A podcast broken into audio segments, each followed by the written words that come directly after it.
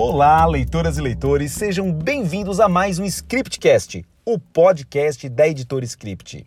É um prazer estar com vocês nesse sétimo episódio e, como é sabido, o número 7 é um número no mínimo mágico. E é por isso que o tema de hoje será magia, quadrinhos e magos russos. É isso aí. Nós vamos falar sobre Grigori Rasputin e Helena Blavatsky, duas controversas figuras do mundo mágico e do ocultismo do século XIX e que são objeto de estudo e de um quadrinho. É isso aí, de um quadrinho escrito pelo nosso mago moderno, podcaster, historiador escritor e nas horas vagas, decorador do seu próprio ambiente, que tem uma sala lindíssima, que infelizmente vocês no podcast não vão poder ver, mas se correrem lá no perfil da Script, na live que nós fizemos, vocês vão poder ver o ambiente maravilhoso que o nosso convidado decorou na sua própria casa. Estamos falando de Marcos Keller. É isso aí. Marcos Keller, que é lá do podcast Mundo Freak e também do Magicando, é o nosso convidado de hoje que está nos dando o maior prazer aqui na Editora Script em tê-lo como um de nossos escritores. Ele está produzindo uma graphic novel que já alcançou a meta na primeira semana, que é Rasputin e Blavatsky, a Aurora Vermelha, que vai trazer a história imaginária destes dois personagens de uma maneira mística, maravilhosa. Eu já tive o prazer de ler o roteiro, já está em produção pelo nosso artista convidado, Rob Saint, e terá a capa de Amauri Filho, que é um grande artista, também autores, ambos, o Rob e o Amauri, de outro quadrinho mágico da editora que foi Crowley, a Grande Besta, onde você vai poder adquirir o Crowley tanto na campanha de pré-venda do Rasputin e Blavatsky, como também lá na Amazon. Aí você fica aí na escolha de onde adquirir.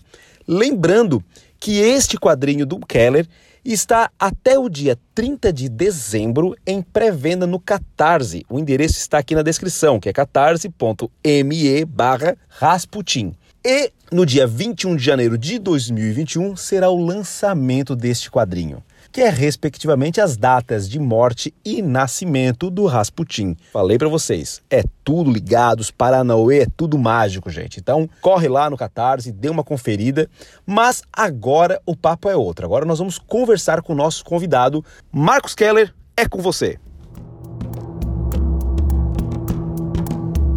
Olá, pessoal, tudo bem? Estamos hoje com Marcos Keller num bate-papo que vai ser incrível, porque nós vamos falar sobre magia, quadrinhos e magos russos. É isso mesmo, tá? Keller, conta pra nós, coisa louca é essa de estar tá escrevendo um quadrinho sobre ocultistas do século XIX barra século XX, porque alguns conseguiram se perdurar um pouco. Conta pra nós.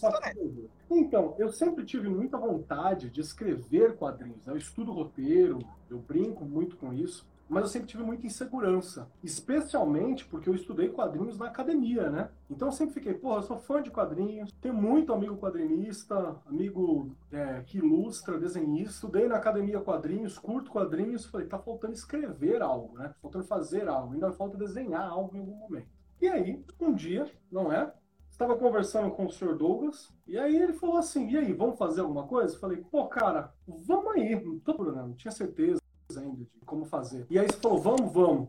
Me deu uma proposta, vamos tentar trabalhar nesse universo e tal. O que, que você acha da gente utilizar esse espaço?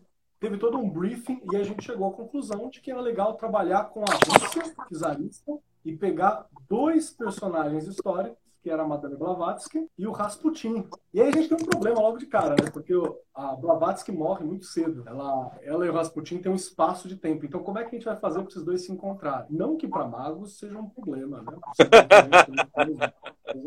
A gente levanta isso e eu acho que nós encontramos o ponto. Toda a história ela se passa em dois ambientes especiais, que é a memória deles, né? Dos dois personagens, e também um, o Expresso do Oriente, que eu acho que é uma coisa que caracteriza muito na nossa cabeça, no imaginário, a respeito da Rússia, especialmente a Rússia czarista, que é o grande trem que atravessa toda a Transiberiânia e tudo aí vai.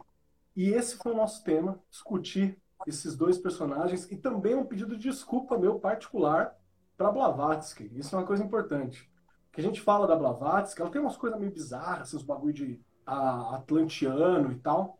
E muita gente deixa de olhar para ela como a puta filósofa que ela era, com princípio ético fantástico, que ela tinha um código ético muito bacana. E a gente vai conseguir resgatar um pouco disso no quadrinho, que eu acho muito importante. Que legal, cara, que legal. Realmente foi, foi muito legal, assim, para as pessoas entenderem o que está rolando. Eu tive o prazer de escrever um quadrinho onde o Diego, que, tá, que é o autor lá da história quadri, dos quadrinhos, que escreveu Bill Finger, ele está me editando nesse projeto, que é um quadrinho chamado Astrogênesis, onde é um universo tipo da Marvel, tipo da DC, um universo fechado, coeso, é, com super-heróis, com tudo, só que está começando do zero. E neste quadrinho a gente trabalha muito com aquela ideia de deuses astronautas, essa questão, de certa forma, mística do, de superpoderes e tudo mais. E nós criamos, neste quadrinho, juntamente com o Padilha, que é o desenhista, e com o Zambi, que é o colorista, uh, nós criamos um, algumas, é, digamos assim, alguns gatilhos para trazer personalidades e personagens da história é, para dentro desse universo, para enriquecer ele mais. E um desses personagens eram personagens mais do campo místico, como Crowley, o próprio Rasputin, a gente vai falar um pouquinho sobre cada uma dessas pessoas, a Blavatsky. E aí, primeiro nome que veio à mente foi o Keller. Aí foi onde eu chamei o Keller. Keller, cara, vamos fazer um conto, ali vai ser dentro de uma, de uma, de uma antologia, coisa de oito páginas. É, pô, escreve um negócio, vai ser legal. E ele mandou um puta roteiro, sabe? Toda uma concepção de formatação de quadros e tudo. Aí eu cheguei pro Diego e falei assim: Ó, oh, Diego, o que o Keller fez não vai dar para ser um dentro de uma antologia. Aquilo vai ter que ser um quadrinho próprio, vai ter que ter uma graphic novel.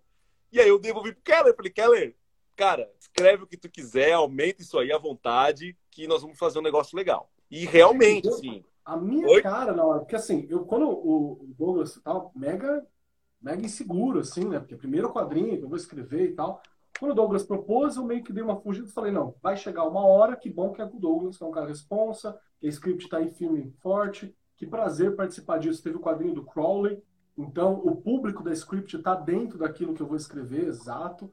Eu falei, ok, vou nesse. E aí eu escrevi, e aí eu, eu, a minha ideia foi a seguinte: bom, vai estar numa antologia, numa antologia. Então, se eu não vendo, pelo menos a antologia se vende, eu vou participar daquilo. Aí o Douglas vai para mim e falou assim: não, não, vai ser um próprio que eu acho que fica legal, a história cabe. Eu falei, meu Deus, será que bate isso no financiamento coletivo, né? Bateu. Bateu, a gente conseguiu alcançar meta rápido pra caramba. E assim, é, vai ser um baita quadrinho, um negócio bonito mesmo. Nós vamos fazer nesse tipo, no formato do Crowley, que é um formato europeu, 20 por 28. Já falei com a Mauri Filho, que fez a capa do Crowley, que é uma pegada meio Dave McKean. Ele vai fazer a capa também do quadrinho do Keller. Então, assim, vai ficar um negócio bonitão mesmo. Assim, um quadrinho bonito de se ter, que tá já lá no Catarse. A ideia é nós deixarmos ele pronto até novembro, dezembro, para lançar ele no dia 21 de janeiro, que é meu aniversário, e também do Rasputin. Olha só, olha as, aí, coisas, as coisas cruzando. Significa alguma coisa, né? É, então a gente vai encerrar a campanha no dia 30 de dezembro, que foi a morte do Rasputin, e vamos lançar ele no dia 21 de dezembro. Ou seja, todos os a, a quantidade de dias de campanha, tudo foi pensado aí dentro de uma questão mágica, por assim dizer. E, e Keller, uh, vamos agora conversar um pouquinho sobre o tema, já que a gente contextualizou as pessoas sobre este sonho que coletivo que está se tornando realidade. Vamos conversar um pouquinho sobre magia, quadrinho e tudo mais, tá? É... Quando a gente fala em quadrinhos e magia, uh, geralmente a gente pensa num doutor estranho, que ele vai lá, cruza os dedos, faz as coisas e sai uns raios muito louco dele. Então, nós temos o mago, que é muito próximo do cientista, de certa forma, porque se nós paramos para pensar, no, na, na prática, pouco importa se é magia ou se é ciência. O efeito que o Doutor Estranho nos quadrinhos faz é quase o mesmo como de ferro, é quase o mesmo que o doutor, que o, que o Red Richards com seus aparelhos, de abrir portais, fechar portais, lançar raios, né? É, a magia, como a gente conhece, talvez uma magia mais real, é muito mais próxima ao que a gente vê na DC com Constantine, né? Que é uma magia mais de invocação, de as coisas darem certo, tu não sabe por que, que deram, umas coincidências meio estranhas. É... Tu acha que essa afirmação ela tá correta ou talvez, agora vamos entrar no mundo das hipóteses, talvez a gente tenha em algum momento da nossa história perdido esse laço com a magia mais física, sabe, essa magia mais show business. Como é que tu vê isso, cara? Assim, certamente muita gente cara, pergunta isso como estudioso. Sim, já rolou, já rolou uns papos parecidos, mas acho que a tua pergunta foi muito precisa, assim. Olha, para começar, o que eu acho no quadrinho, né? A magia como ela é representada nos quadrinhos, os quadrinhos nunca tiveram, principalmente os quadrinhos super-heróis, vai sair agora a história dos quadrinhos a partir do ponto de vista estadunidense, né, americano. A Script está lançando esse, esse livro também, que é muito bacana. Foi uma pesquisa que eu também fiz para o mestrado, e o quadrinho nunca teve um compromisso com a realidade nesse sentido. Ele é uma representação dos anseios, ele é uma, uma forma de entretenimento, né? Você nunca teve esse compromisso. Tanto é uma forma de entretenimento que vários super-heróis sempre tiveram aquela inspiração circense, né? O Superman, ele usa aquela cueca por cima da calça porque era a forma como você representava os homens fortes no circo. Então você tem toda aquela coisa bem circense, bem de aparência mesmo. E os magos dos quadrinhos dessa época também vão seguir as referências circenses. Se você pegar, por exemplo, as pulps antigas, os primeiros quadrinhos, você vai ter personagens como o Mandrake. Sim. O Mandrake era um personagem nesse estilo também, né? Era alguém que. Era bem ilusionista, né? Ilusionista, Cartola, né? Que depois vai ser uma das inspirações até na DC pro, pro Zatara, o mago que é o pai da Zatanna e tal. Então, esse era o formato que você tinha. Essa coisa só muda com a entrada de mago, de um mago real, que é o Alan Moore, quando ele vai escrever O Monstro do Pântano, que ele resolve que ele, ele lê muito, né? o Alan é um, é um, leitor voraz, ele consome vorazmente vários materiais e ele destila esses materiais dentro das histórias que ele constrói. Então, o que, que o Alan Moore faz? Ele pesquisa tudo aquilo que estava rolando sobre magia, todo aquele estudo, tudo que ele tem de Crowley, de coisa e tal. Ele pega um pouco da magia do caos que estava em surgimento naquele período, na década de 70, e ele fala: vou botar isso numa HQ. E aí ele coloca diversos pontos disso, as discussões ecológicas, lá no Monstro do Pântano. E aí tem os desenhistas né, que falam, não, a gente quer desenhar o. A gente quer desenhar o, o mano lá do, do The Police, né? A gente quer desenhar o Sting, vamos fazer o Sting, quer desenhar o Sting. Aí ele cria um mago, que é o John Constantine, que ele vai estar tá associado a essa magia real, né, com lastro. Então é a primeira vez que surge uma magia que ela é meio psicológica, ela não é um show pirotécnico, né?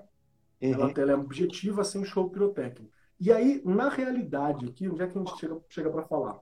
Agora, isso foi quadrinhos. Agora a gente vai falar sobre história, né? Aqui. Você perguntou sobre se a gente perdeu esse contato com a magia pirotécnica. Na real, a gente não perdeu, a gente continua. Só que essa magia pirotécnica chama tecnologia. Tecnologia, ela é uma, um tipo de magia. Ciência é uma proposta de magia. Essa divisão que a gente fala, ciência, religião e magia, está separada, ela é uma coisa que começa a surgir ali no século XIX, século XVIII. A gente tem 200, 300 anos que isso é. Assim. Se você puxar um pouco mais para trás, você chega em universidade que dava aula de astrologia. Até pouco tempo tinha aula de astrologia nas universidades britânicas, até 200 anos. Por quê? Era muito mais poroso, as coisas eram muito mais porosas. Então, a ciência estava dentro da religião, a religião e a ciência eram muito semelhantes, as primeiras universidades são católicas, elas estão alinhadas e a gente também vai ter ali, dentro desse espaço todo, os ambientes místicos. O que acontece? O mago era um cientista, os alquimistas são cientistas, são magos, são religiosos. Uhum. Então, a pirotecnia da magia ela existia. Como é que ela fazia a pirotecnia? Misturando os diversos componentes que hoje a gente tem na química para fazer aquelas coisas muito loucas. Por exemplo, você estava fazendo aquela, aquelas, aquelas misturas, né, que sai tipo uns tentáculos, da, parece uma invocação cutuliana, mistura química uhum. que você coloca. Aquilo muito provavelmente foi utilizado em algum momento para você iludir determinado público né, e passar os conceitos que você queria passar. Existe um tipo de farsa que é uma farsa sagrada. Eu faço essa farsa, eu engano a audiência para que determinados sentimentos seja causado e modifique ele próprio. É um teatro. O teatro Legal. grego, por exemplo, vai ter isso. Eu vou fingir que uma divindade apareceu ali, que é próprio de você aquela emoção que você não ia sentir em nenhuma outra situação. Se não fosse eu te enganando. Então tem essa conexão. A gente perdeu sim essa parte pirotécnica. Nós perdemos na magia. Por quê? Porque isso ficou relegado à química, isso ficou relegado à ciência, porque a gente compreendeu esse mundo natural. O que, que a gente ainda não compreendeu? O mundo interno, que é do que a magia hoje se responsabiliza para cuidar. A magia e a religião fazem isso. A religião cuida do mundo interno mais transpessoal, e a magia ainda se preocupa em cuidar do mundo interno que é transpessoal, mas também é individual. E ela está nesse meio fazendo essas discussões, que também é um trabalho da psicologia, também é um trabalho da neurologia, que são outras áreas em que elas ainda se encontram. Então é bem é, poroso. É, tanto que eu ia até falar contigo sobre esse ponto, que eu acho que é muito delicado, a gente até. Porque, como tu falaste, houve uma divisão, houve uma cisão, né? Mas se tu olhar para trás, e não precisa ver muito tempo, tu nota que é, essa cisão, ela de certa maneira, ela é até um pouco prejudicial à própria ciência, por assim dizer. Vou dar um exemplo prático, tá? Ah, e isso é uma coisa que é da minha geração.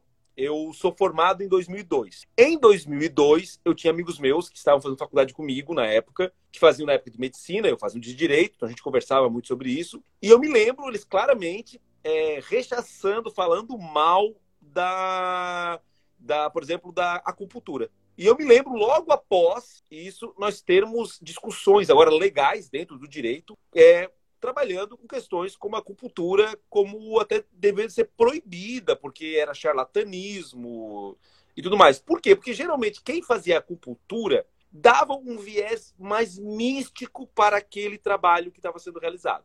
Não tão fisiológico. Embora tivesse uma ciência por trás disso, de quase dois mil anos lá no, na China e tudo mais, aqui ele tinha essa, esse viés mais é, místico, de chácaras e tal. Hoje, 2020, 20 anos depois, existe especialidade médica de acupuntura. Hoje nós temos médicos acupunturistas. Por quê? Porque agora pegaram aquilo ali que era tido como charlatanismo, começaram a pesquisar, espera, está dando resultado, o que está acontecendo? E viram que tem uma ciência profunda naquilo ali, a ponto de ter especialidade médica hoje aqui no Ocidente. Então, é, será que não existe um preconceito muito grande, Keller? Eu sei que também tem outras coisas que realmente a gente tem. A ciência diz: olha, isso não existe. Isso é efeito placebo, tem uma série de coisas que a ciência hoje já conseguiu fincar. Mas será que não existe um, um preconceito muito grande quando a gente fala em magia como algo totalmente oposto à ciência e não talvez complementar? Existe. Você que vem da academia, existe. principalmente? Existe bastante. Mas é justamente porque uma delas tomou supremacia, né? O que aconteceu é que a gente. A, a magia, principalmente, que ela ficou extremamente relegada, sabe? Ela ficou relegada. Porque a gente tem os templos religiosos, né? Então a religião encontrou sua casa, encontrou seu espaço institucional para ser executado. Você tem os templos da ciência, né? Você tem as escolas, as universidades, espaço institucional para ser executado e você não tem uma Hogwarts, você não tem o tempo da magia para lidar.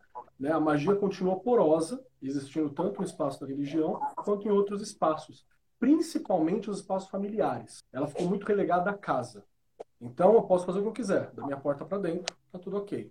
Quando isso vai para fora, a gente tem esse tipo de estranheza que é o que você citou. Mas por que, que é prejudicial? Isso acho que é uma coisa importante para falar. Porque existe uma palavrinha chata né, na, na história e tal, que é epistemologia, que, para simplificar, são outras formas de saberes, outras formas de compreensão. Né? Isso é. Então, existe umas chaves de compreensão que elas são ancestrais, que elas são é, específicas, e, e são frases e olhares que estão dentro da magia. Por exemplo, quando eu bato o olho, quando você vai conversar com alguém que fala assim, ah não, o rio sente. Você fala, porra, que louco, que rio sente? Não tem coluna vertebral, como vai ter sem ciência, como vai funcionar isso, do que, que você está falando. E você ignora. Ou você pode sentar e olhar aquilo e falar assim, esse grupo de pessoas imagina, ou pensa, ou entende, e aí eu não, você não tem como definir isso, que o rio ele possui uma sensação. Isso faz com que o quê? Com que eu proteja o rio. Eu dou para o rio os mesmos direitos, ou direitos muito próximos daquele que a pessoa tem, que o indivíduo tem. E você vai me dizer que isso é prejudicial? Se a gente tivesse esse olhar de que o rio sente, Tava tudo tava muito melhor. O Rio Tietê tava legal, tinha vários Sim. locais legais. Então, existem valores contidos nessas visões que a gente relegou e de forma racista muitas vezes, porque tem muito essa fala de que, ah, não, isso aí é bárbaro, né? Isso aí é primitivo. Isso aí é coisa de determinada raça. Isso é coisa do Oriente, aqueles menores. Isso é coisa de negro. Isso é coisa de latino.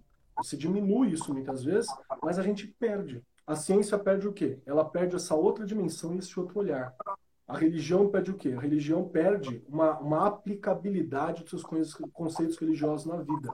Então você perde coisa nesse sentido. Né? Você perde pontos de saberes, você perde olhares e você perde uma conexão mais holística dessa vida com essa existência. Tem problema? Tem vários problemas. Vai ter gente sem vergonha que vai usar isso para mal, vai ter tudo isso, porque sempre tem. Mas aí vai ter quadrinista safado, vai ter padre safado, vai ter político safado, vai ter médico, advogado. Enquanto tiver gente envolvida, problemas teremos. Mas a gente vai jogar o bebê fora com a água suja do banho, né? Essa é a questão. Você perde esse olhar todo para com os projetos, para com o mundo, que é isso que acabou que a ciência perdeu. Legal, cara, legal. É, e este ponto que tu estás trabalhando sobre pessoas sérias e pessoas safadas, eu acho que cabe muito bem nós trazermos a baila tanto o Rasputin quanto a Blavatsky, porque são pessoas muito é, controversas, né, dentro do próprio ciclo deles. É, se eu cometer um erro aqui, por favor, me corrija. O Rasputin, ele conseguiu se aproximar é, da, da, daquela última é, monarquia, não é monarquia, né? Seria monarquia, né? Do, dos últimos cisares e, e, e, lá se aproximou da família e aquilo ali criou um grande problema, uma grande cisma dentro da própria nobreza russa, a ponto de na época ter até charges, é, menções que ele teria relações talvez com a com a esposa do Cesar, que pode ser verdade ou não, não se sabe muito ao certo. Ah, interferências é, políticas com base em pareceres dele, a ponto de ele se tornar um ícone pop e aparecer na, em desenhos da Disney, vai aparecer agora no filme do do ai, como é que é? do Kingsman vai aparecer é, já apareceu várias vezes no Hellboy então ele virou uma cultura pop Enquanto a Blavatsky, ela é autora de dezenas de livros, né? uma escritora é, com muita produção. Ah, ela foi para os Estados Unidos e lá ela teve toda uma conotação como uma espécie de magista, é, paranormal, fazia entidades, algumas tidas como é, charlatanismo, outras como talvez experiências reais. Então, essas duas figuras, elas são muito, contraditórias, muito controversas dentro do próprio meio.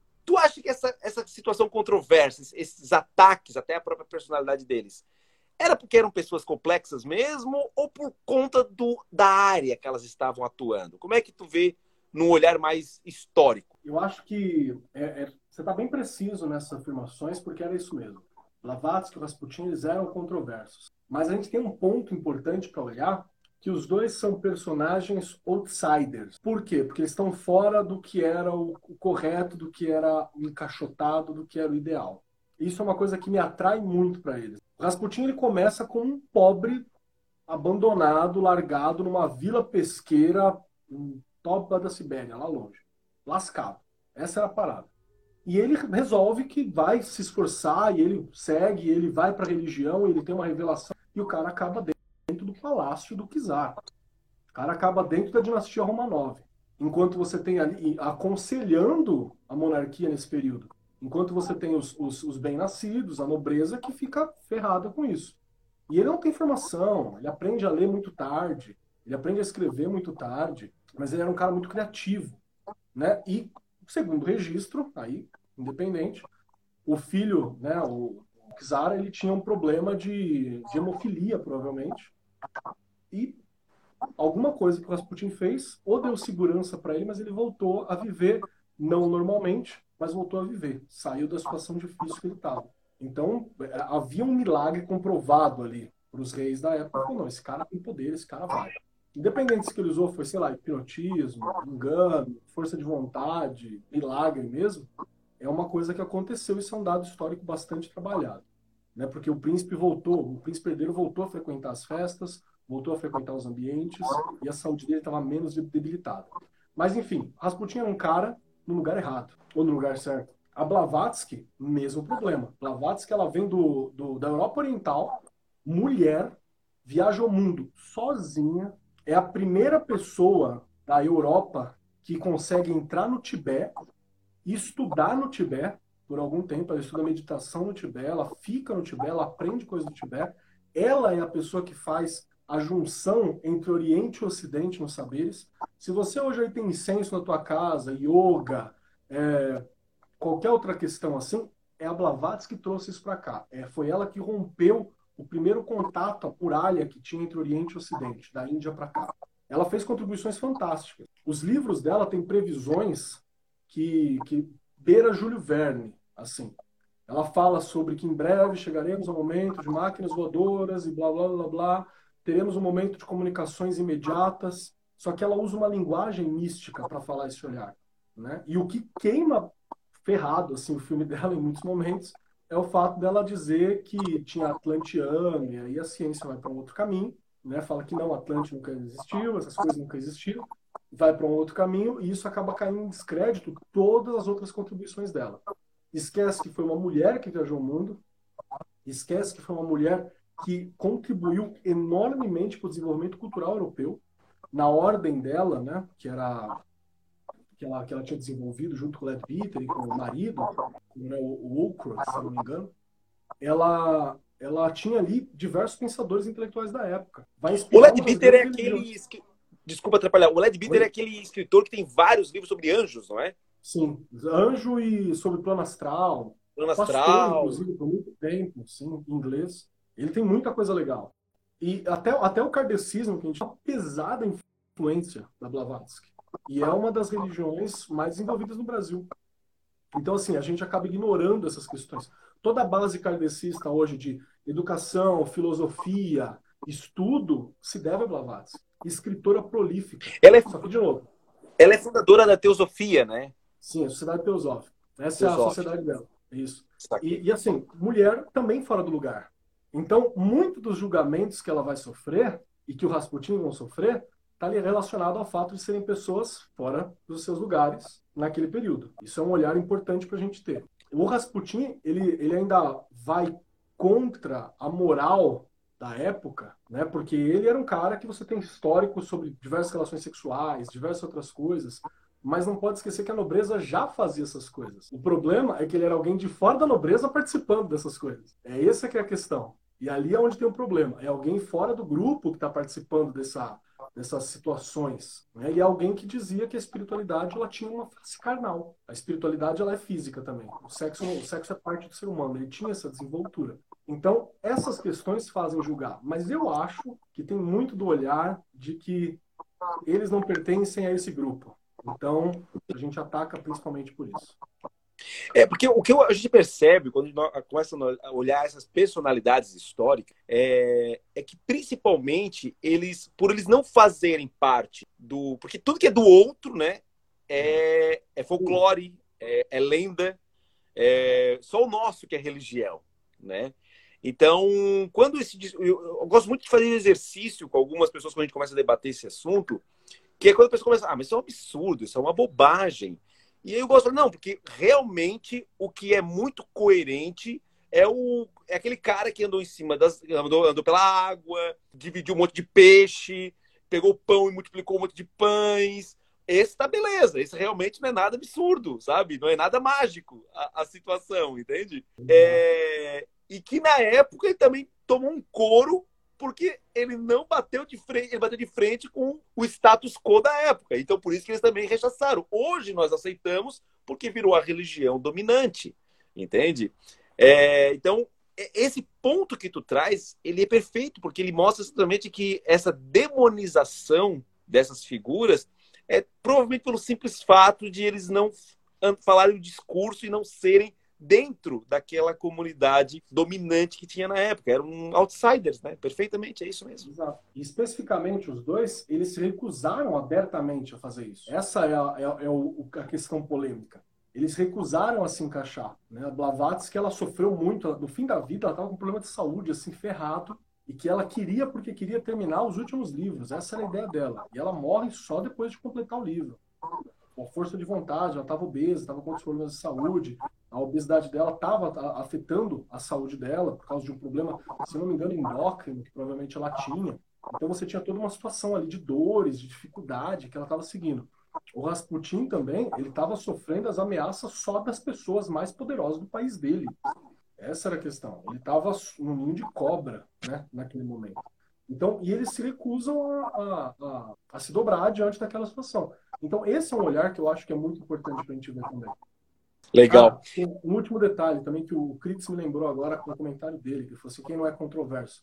A gente tem um mau hábito de achar que pessoas são planas e chapadas, né? Morreu, você fala assim, ah, não, sempre foi uma pessoa boa.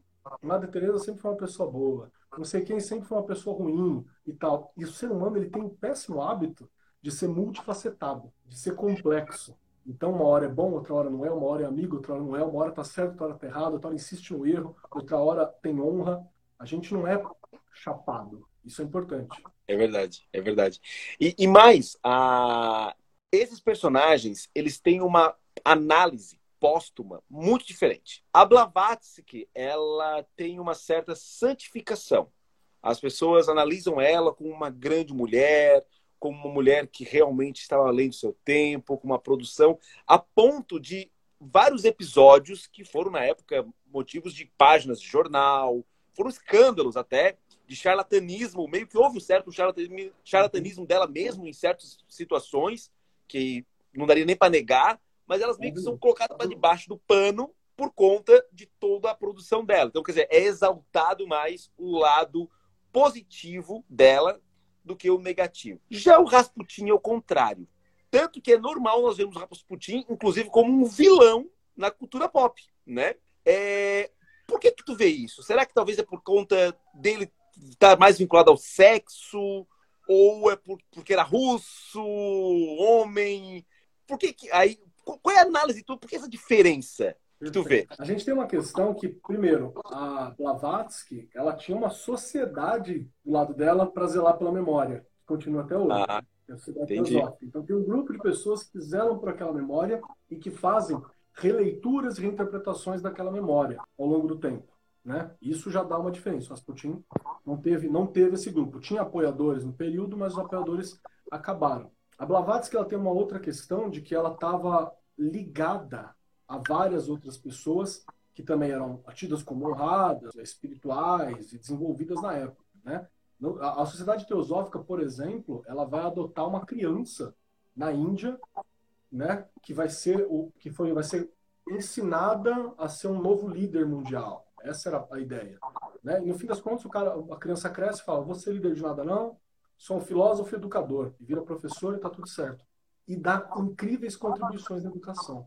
É o Krishnamurti. Incríveis contribuições. Pegar as filosofias do Krishnamurti é fantástico. Então, você tem todo um lado ali que foi trabalhado que auxilia, no fim das contas, a dar essa conta do karma, né? Que é, essa, que é a história Entendi. O Rasputin tem um outro problema. Além dele não ter uma organização para apoiar ele, ele teve organizações para detratarem ele. Então, por quê? Você tem a monarquia, a, a, os nobres que vão contra ele, vão falar mal dele. Você tem os jornais que estão bravos com o, com o czarismo, que vão falar mal dele. Você vai ter depois, com a queda da monarquia, você vai ter o, o, os restantes da monarquia, né, o exército branco ou os brancos, que é o pessoal que era a favor da monarquia ainda durante a guerra civil, uhum. falando mal dele, dizendo que parte da decadência foi por causa das péssimos conselhos você vai ter os comunistas que ascendem ao poder falando mal de tudo que tinha a ver com a monarquia. Se esse cara estava na monarquia, ele também estava errado. E você vai ter os religiosos que no começo apoiaram ele, olhando tudo aquilo e falando assim: não, esse cara não tem nada a ver com a gente. Então você não tem ninguém para defender nem para falar daquela memória. Tanto é que a gente perde muitos dados sobre o Rasputin. Então isso ajuda também a dar essa, essa, essa imagem ruim para ele.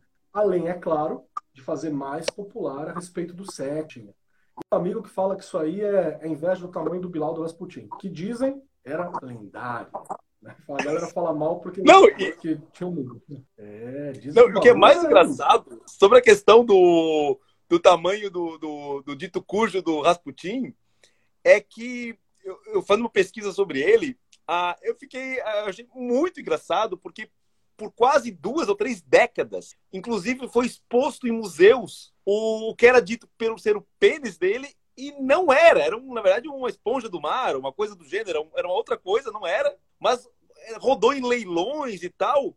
E aí o que, o que eu fiquei depois pensando não foi pelo fato de ser uma. É, tem um, em museu, exatamente essa questão da peça do museu que depois foi desmentido, disse que não era um pênis humano. É, e aí a minha grande indagação foi: o problema não foi a pessoa ter se confundido. Porque, afinal de contas, é, depois de apodrecido, tu acha que não dá para saber se era o pênis, se não era, principalmente naquela época. A questão é que ninguém realmente se espantou o fato daquela esponja do mar ter quase 40 centímetros, entende? E aquilo ali, olha, é, parece que o Rasputin era isso mesmo, sabe? Entende? Então, então realmente, é, a fama precedia ele, como aqui está dizendo o, o Isaac Silva, era um pé de mesa. É, era um pé de mesa. tipo isso. E tem cartas, né? Você tem cartas de, de pessoas da nobreza aconselhando. Fala assim, não, você tem que ir lá trocar ideia com o cara. Precisa oh, aí, a, a Ira tá dizendo que voltaram a falar que era que não era nada de, de falso, era realmente o pênis dele. então, é, tá aí, fica ser. a pesquisa. Fica a pesquisa. Tem foto do, do vaso, assim, ó, o Sim, o cara, assim, o cara do lado, assim, com o vaso. então, realmente, eu acho que Fica aí uma tarefa de casa para todo mundo. Vamos, ao terminar a live, pesquisar sobre o pênis do Rasputin. e, e, Keller, ah, uma, uma pergunta. A gente já, até porque para nós encaminharmos aí para o final do nosso bate-papo, é, dentro do processo de criação ah, que tu estás fazendo aí para o quadrinho e pesquisa e, e tudo mais, é, tu vai trazer uma contribuição, obviamente, para a cultura. Esse processo é um processo mágico? Para mim foi. Para mim foi porque eu tenho comigo que todo processo criativo é um processo mágico. Então a minha, a minha escrita da minha dissertação foi um processo mágico. A minha meu desenho é um processo mágico. Porque o que, que é magia? Magia é criar. Então se você está criando é um processo mágico. E eu Legal. ainda alguns cuidados, né, para ter mais diretamente isso. Então, houve momentos, por exemplo, que eu falei assim: o que, que eu faço? Aí eu peguei o tarô e falei assim: eu acho que eu vou construir essa cena específica com a ajuda do tarô. E aí eu tiro o tarô, tem um método de leitura que é para ajudar a construir narrativas dessas questões. E aí eu tiro mais ou menos os princípios, depois eu tenho que costurar isso, fazer uma, um alinhavamento, dar sentido. Tem coisa que eu tiro, tem coisa que eu coloco, mas eu consigo fazer o processo de uma leitura de tarô ser parte do processo criativo. Inclusive, a gente fala um pouco sobre isso no curso de, de tarô que a gente dá e tal. E, para mim, ela é importante, que eu acho que ela é uma contribuição mágica objetiva no processo. Então, é, fica muito divertido e ajuda a dar um outro olhar. Não dá para fazer o processo inteiro, até dá, mas não é o que eu gosto de fazer, né? Eu gosto de escrever, eu gosto de pensar. Mas essa de ter um processo histórico. Né? O, Douglas viu, você viu, né? Na hora que a gente coloca lá, tem um monte de referência histórica, referência sim, foto, sim. Né? referência de dados, de data. Que são questões que eu gosto de colocar também, porque eu acho que é importante que tenha uma conexão com esse mundo material. Né? Você tem que ter um pé nessa realidade que é para dar essa graça, né? É isso aí, Marcos. Muito obrigado, cara, por estar participando aqui do Scriptcast. É uma honra ter você, não só como nosso convidado de hoje, como também ser um dos nossos autores. Eu já tive a honra de tê-lo prefaciando o meu quadrinho, que foi do Crowley, e agora ter você fazendo um quadrinho para script como autor, uma graphic novel, cara, isso nos enche com muita alegria, de muita paixão mesmo, porque eu sei que tu é um cara apaixonado pelo que tu faz e sempre com muita competência, muito carinho e com esse brilho no olhar que tu tens aí, cara. Então, olha, muito obrigado mesmo. Devolvo a palavra aí, caso queira se despedir aí dos nossos ouvintes. Obrigado, foi muito bom, cara. Até mais. Também, cara, também agradeço demais estar contigo. Tenho certeza que todo mundo que escutou esse episódio vai correr lá no Catarse, vai adquirir seu quadrinho. Quem não adquiriu o quadrinho hoje vai depois pegar na Amazon, dependendo de quando escutar aqui este episódio. O quadrinho vai estar em pré-venda lá no Catarse até o dia 30 de dezembro de 2020. Após, você poderá adquirir ele na Amazon. Marcos, muito obrigado. Ouvinte, valeu por estar até o final. Um beijo no coração de todos vocês. Um bom dia, uma boa tarde, uma boa noite, uma boa madrugada e que todo mundo tenha uma vida linda e mágica. É isso aí, um beijo para todos e fui!